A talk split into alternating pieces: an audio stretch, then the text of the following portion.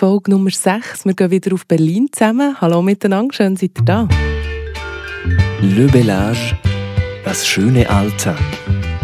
Ein Podcast präsentiert von der Residenz Olac.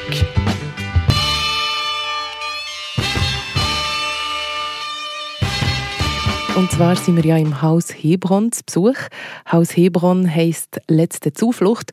Und der Sozialarbeiter Christoph Müller, wo wir ja schon letztes Mal mit ihm geredet haben, er erzählt nochmal, was es genau ist und was es genau geht im Haus Hebron. Das zur Wiederholung. Das ist ein Ort, wo Menschen, die sonst keinen eigenen Raum mehr haben, ähm, ein Obdach, einen Ort finden, wo sie leben können. Also wir bringen Personen unter, die pflegebedürftig sind, die suchterkrankt sind, alkoholerkrankt sind und auf weitreichende Unterstützung angewiesen sind.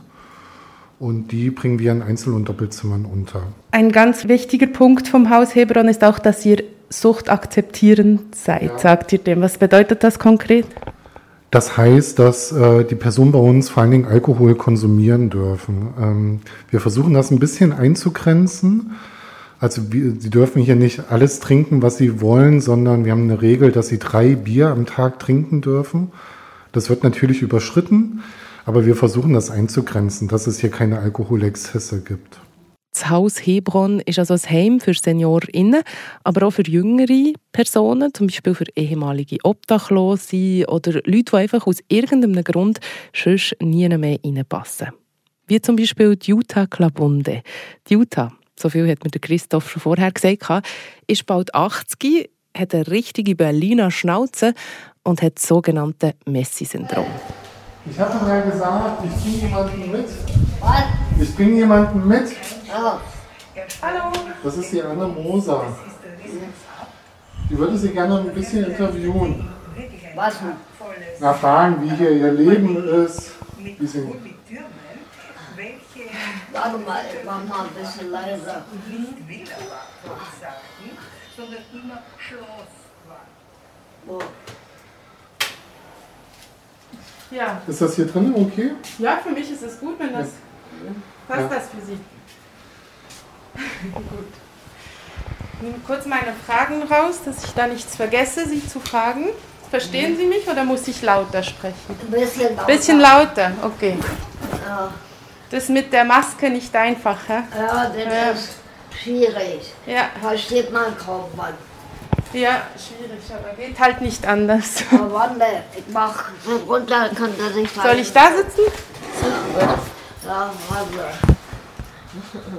Ich nehme das mit diesem Mikrofon auf, ja? Das ist ein Radiointerview. Ist okay? Ach so, ja, stimmt, ja. Waren ja heute gesagt. Wir kommen. genau. genau. Frau Klabunde, Ja. ja, wie lange sind Sie schon hier im Haus Hebron? Das werden jetzt zwei Jahre. Von, ja, von 2019 bis jetzt sind das genau zwei Jahre. Am 8. Februar war das dieses Jahr. Zwei Jahre. Ja. Gefällt es Ihnen hier? Ja, geht. Geht, geht so. Naja, Anfang war schwierig. Erstmal habe ich schlimme Füße, beide. Ich war schon dreimal im Krankenhaus. Ja. Also Sie waren nicht die ganze Zeit hier auch im Spital. Ja, ja. Da, in der Krankenhaus. ja. Sie haben sich ja, Ja, eine Woche war vorher, äh, war schon in Ende Mai, sollte ich schon entlassen werden, aber ich hatte durch den Fuß, war der Dickma und kam Wasser hier oben raus aus der Bade und dann ist das gegangen, habe ich Eiter gehabt. Ui. Das ist, ja, das hat mir getan in die Klick rein. Ich konnte dann eine Woche war nur zur Beobachtung da und konnte dann anschließend doch wieder nach Hause. Jetzt geht's ja, besser. Ja, ja den ist noch klein, aber ich kann, kann jetzt nicht mehr im Bett liegen.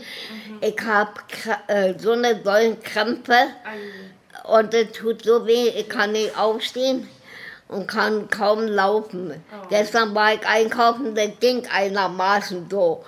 Und ich konnte mich auch bei Real hinsetzen und was trinken. Ihr habt es gehört, Jutta Glabunde hat so eine richtige Berliner Schnauze. Man versteht nicht immer ganz, was sie erzählt. Das ist mir genau gleich gegangen wie euch auch jetzt. Aber Jutta definitiv eine herzliche, herzige Frau. Manchmal hat sie auch etwas ganz Trauriges an sich gehabt. Und ja, sie ist auch eine Frau, die vom Leben gezeichnet ist worden. Und das ist Ihr Zimmer? Sie haben sich Ja. schön eingerichtet? Haben Ja, das äh, wurde gemacht. Ich hatte äh, bei das mit der äh, anderen Antenne, die, das funktioniert, da hat der Jungsche noch das gemacht. Und dann hatte ich einen größeren Tisch gehabt, wo ich besser puzzeln konnte. Jetzt, äh, wo ich wiederkam, ha- haben sie das so gemacht. Den großen raus und da soll jetzt hinkommen eine Couch, dass ich mich mal hinlegen kann und die Kinder darauf kommen, nicht immer hier auf den Stuhl oder auf den Tisch, dass ich da wegräumen muss, alles. die Kinder, die zu Ja, Besuch dass kommen? Ich mich hinlegen kann, aber einen Augenblick kann ich gar nicht liegen, denn sie drückt immer wieder. Und äh, ich habe Tropfen gekrie- äh, haben da, da, aber das hat nicht geholfen und Tabletten auch nicht mehr und andere Tabletten auch nicht mehr, hat nicht mehr geholfen. Äh, dass die Schwarzen nicht mehr so doll hintereinander kommen. Also das ist das, was mir Sorgen macht. Warum sind Sie eigentlich hier im Haus Hebron? Äh, ich musste raus aus meiner Wohnung, wo ich gewohnt hatte. Auf einmal kamen die, haben da die Tür aufgebrochen. Ich, äh, ich hätte eine Anzeige machen müssen. Die haben einfach die Tür aufgebrochen und waren drinnen. Ich lag noch im Bett und habe noch geschlafen. Ich konnte gar nicht viele mitnehmen, nur meine beiden Katzen und den Tiger. Die Jutta die ist also aus ihrem Daheim rausgeschossen worden. Warum erzählt uns der Christoph von Haus Hebron noch später? Und ihr habt es vielleicht mitbekommen, die Jutta die redet immer von ihren Kindern, meinen Kindern. Und ich habe dann gemeint, aha, da kommen ja vielleicht manchmal die Kinder zu Besuch von Jutta und übernachten irgendwie hier auf ihrem Bett. Hä? Bis ich dann gemerkt habe, dass sie über ihre Plüschtierchen redet. In ihrem Zimmer hat überall ganz viel von diesen Plüschtierchen schön aufgestellt überall. Und auch sonst hat es viel Krimskrams. Und die Tierli, die Plüschtierli, die sind ihres Ein und Alles. Und für sie ist es effektiv traumatisch gewesen, als sie aus dieser Wohnung raus musste, dass sie viel von ihren Tierli, von ihren Kindern, dort müssen hinterlassen Und darum schreibt sie denen jetzt auch Briefe. Ja, ja, ja, Oma weiß das doch, dass der Oma lieb hast, ne? Ja. Ja, die habe ich mal geholt. Haben Sie das geschrieben? Ja, Sie haben so eine schöne Schrift. ja, aber Braunlande, früher in der Schule war das anders. Ja, Was haben Sie, schreiben Sie Geschichten äh, oder ja Tagebuch? für, die, für die Kinder, äh, die ich mal hatte. Für Hockey, ein Alaska-Hund, einen großen, äh, so einen kleinen Welpen dazu und äh, Schwester und die Mutter. Alles weg. Okay. Und schreiben andere Katzen auch, ja, viele. Schreiben Sie denn? Darf Also die? Löwenfamilie und alles das andere. Darf ich gucken? Ja, Ja? ja Wunder. So eine schöne Schrift. Wow. Ja, manchmal schreibe ich so, manchmal ist das auch anders. Je nach Tag. Ja, kommt immer drauf an, wie man das macht. Ja, ich war ein verwirrt, gewesen, muss ich sagen, nach dem Gespräch mit der Jutta Klabunde. Ich habe viel nicht verstanden, was sie probiert hat, mir zu erklären, wegen der Berliner Schnauze, aber vielleicht auch sonst, weil es halt clever ist und, und äh, ja, manchmal einfach auch nicht ganz viel Sinn gemacht hat für mich.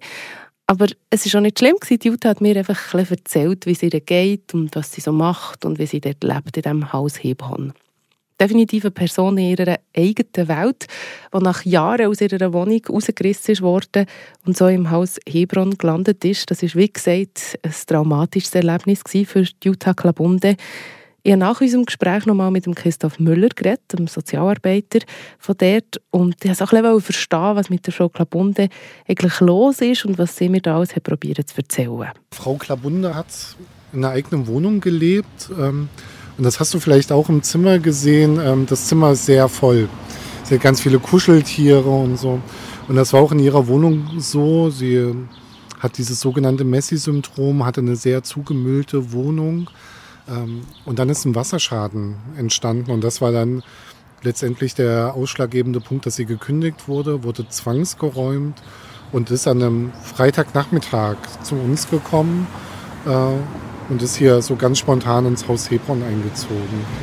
Und das war vor zwei Jahren etwa. Und Sie hatte dann auch gesundheitliche Probleme, hat sie gesagt, musste ein paar Mal ins Spital noch. Ja, Frau Klabunde hat erhebliche Probleme. Vor allen Dingen hat sie offene Beine, ähm, die eigentlich immer wieder medizinisch versorgt werden müssen, was Frau Klabunde aber nur sehr begrenzt zulässt. Und dadurch verschlimmern sich die Beine immer wieder. Dadurch hat sie starke Schmerzen, kann nicht richtig schlafen und dann muss sie immer wieder lange ins Krankenhaus. Das ist eigentlich eine ganz typische Erkrankung für Alkoholiker. Ähm, wir haben viele Personen, denen werden dann irgendwann die Beine amputiert oder die Füße amputiert und bis zum Bein amputiert. Das droht Frau Klabunde auch. Ah, echt? Okay, uiui.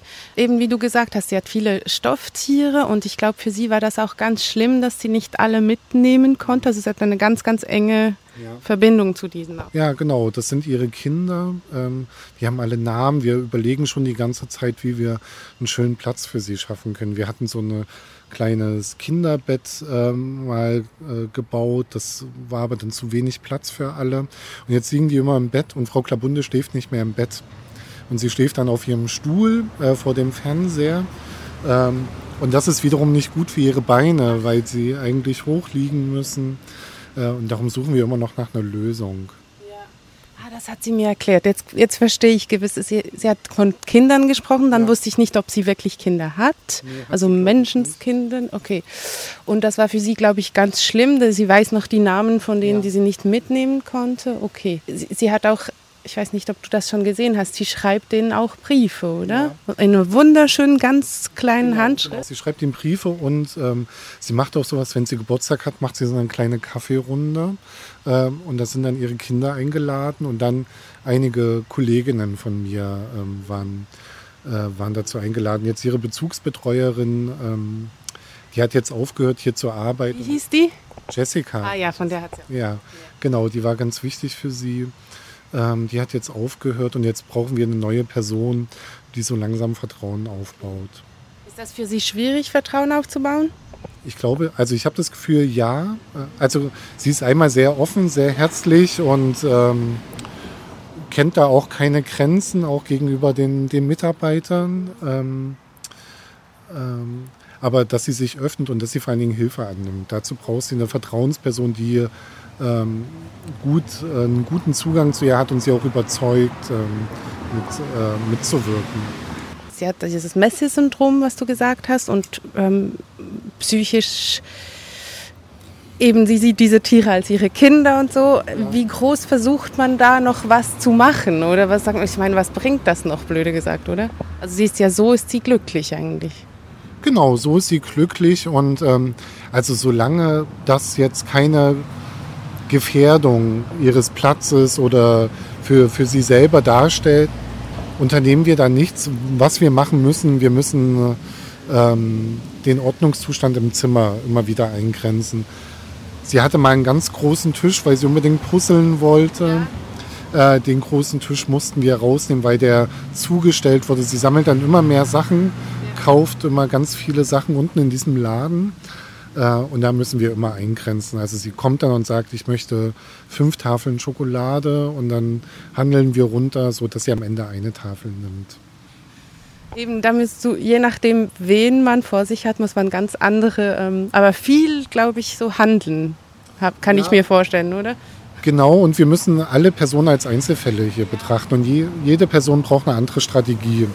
Und wir haben hier circa 15 bis 20 Messi, Personen mit Messi-Symptomatik, die auch ganz unterschiedlich sind. Manche sortieren ihren Müll und ihren Staub und äh, sammeln alles Mögliche. Andere kaufen ganz viele Sachen und dann muss man damit anders umgehen. Ich muss sagen, das war sehr sauber bei- bei Frau Klabunde. Das ist ähm, euch zu verdanken wahrscheinlich auch. Genau, na, Frau Klabunde bekommt zweimal in der Woche eine Zimmerreinigung durch den Pflegedienst. Ähm, und ähm, das hat auch eine Weile gedauert, bis sie das akzeptiert hat. Ähm, und es kann gut sein, dass heute Reinigungstag war. Ja, Frau Klabunde, was für eine Begegnung. Die Frau Klabunde, die raucht übrigens auch Pfeife, wie sie mir gesagt hat. Und auch sie hat ein Suchtproblem. Auch sie trinkt wie die meisten im Haus Hebron täglich, und zwar alltag die erlaubten drei Bierli. Jutta, eine von vielen BewohnerInnen, die im Haus Hebron ein Zuhause gefunden haben. Eine von vielen randständigen, armen Alten, die schon nie mehr hergepasst hätten. Was mir bei diesem Besuch wirklich Eindruck gemacht hat am Haus Hebron, ist, wie jeder Bewohner, jede Bewohnerin mit seinen Süchten, seinen Gebrechlichkeiten, seinen psychischen und physischen Problemen und seinen Macken akzeptiert wird, ernst genommen wird.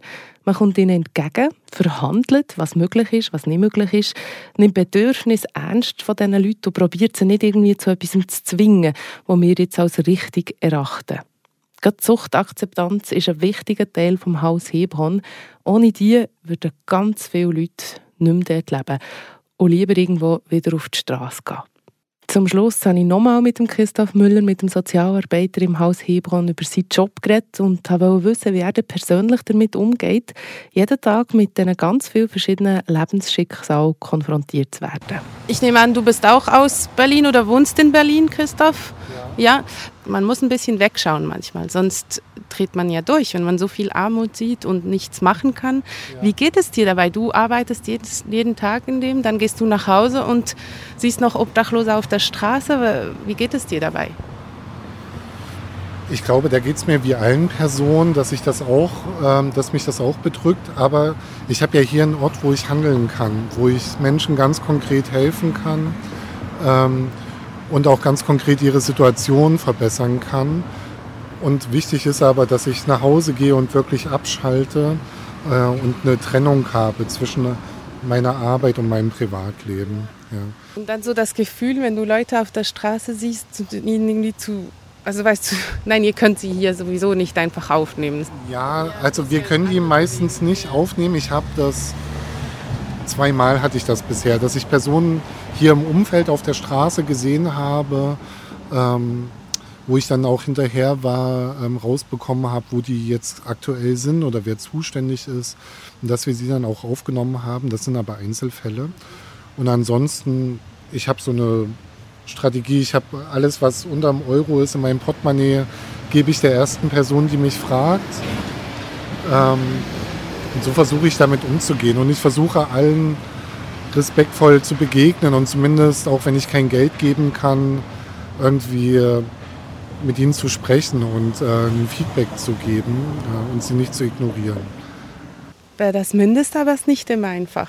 Jetzt für, ist auch für mich nicht immer einfach, glaube ich. Also es tönt so einfach, was du sagst, aber es ist gar nicht so einfach manchmal, die, den Leuten zu begegnen auf der Straße. Ja, finde ich auch. Also ich fühle mich auch gestört, wenn ich in, eine, in einer Bar sitze und dann kommt jemand an und unterbricht unser Gespräch, weil er jetzt unbedingt Geld braucht. Aber ich habe hierüber ein bisschen besser kennengelernt, was für Geschichten dahinter stecken und ähm, kann etwas mehr Verständnis aufbringen dafür. Ähm, das heißt ja nicht, dass ich ihnen helfen kann, ähm, aber ich kann zumindest verstehen, warum sie in so einer Notsituation sind. Früher habe ich immer gedacht, jeder kann ja zum Sozialstaat gehen und sich Hilfe holen.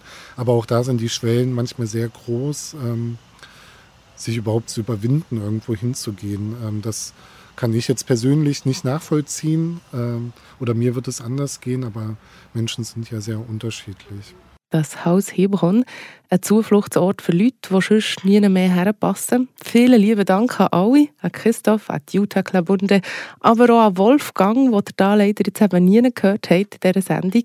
Mit ihm habe ich auch ganz lange geredet. Er ist Bewohner und arbeitet gleichzeitig im Bereitschaftsdienst heisst, wenn in der Nacht und am Abend keine Sozialarbeitenden um sind, kümmert er sich um die Anliegen der BewohnerInnen. Lieber Wolfgang, falls du das hörst, merci vielmals für spannende Gespräch.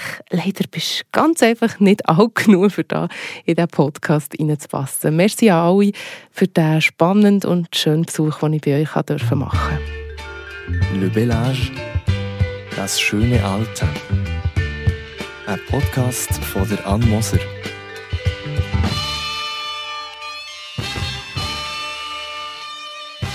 Ein Podcast über das Alter, über Themen, die das Alter bewegt. Das mal Armut im Alter oder eben, woher kommen die Leute, die irgendwie eben nicht in ein herkömmliches Altersheim passen.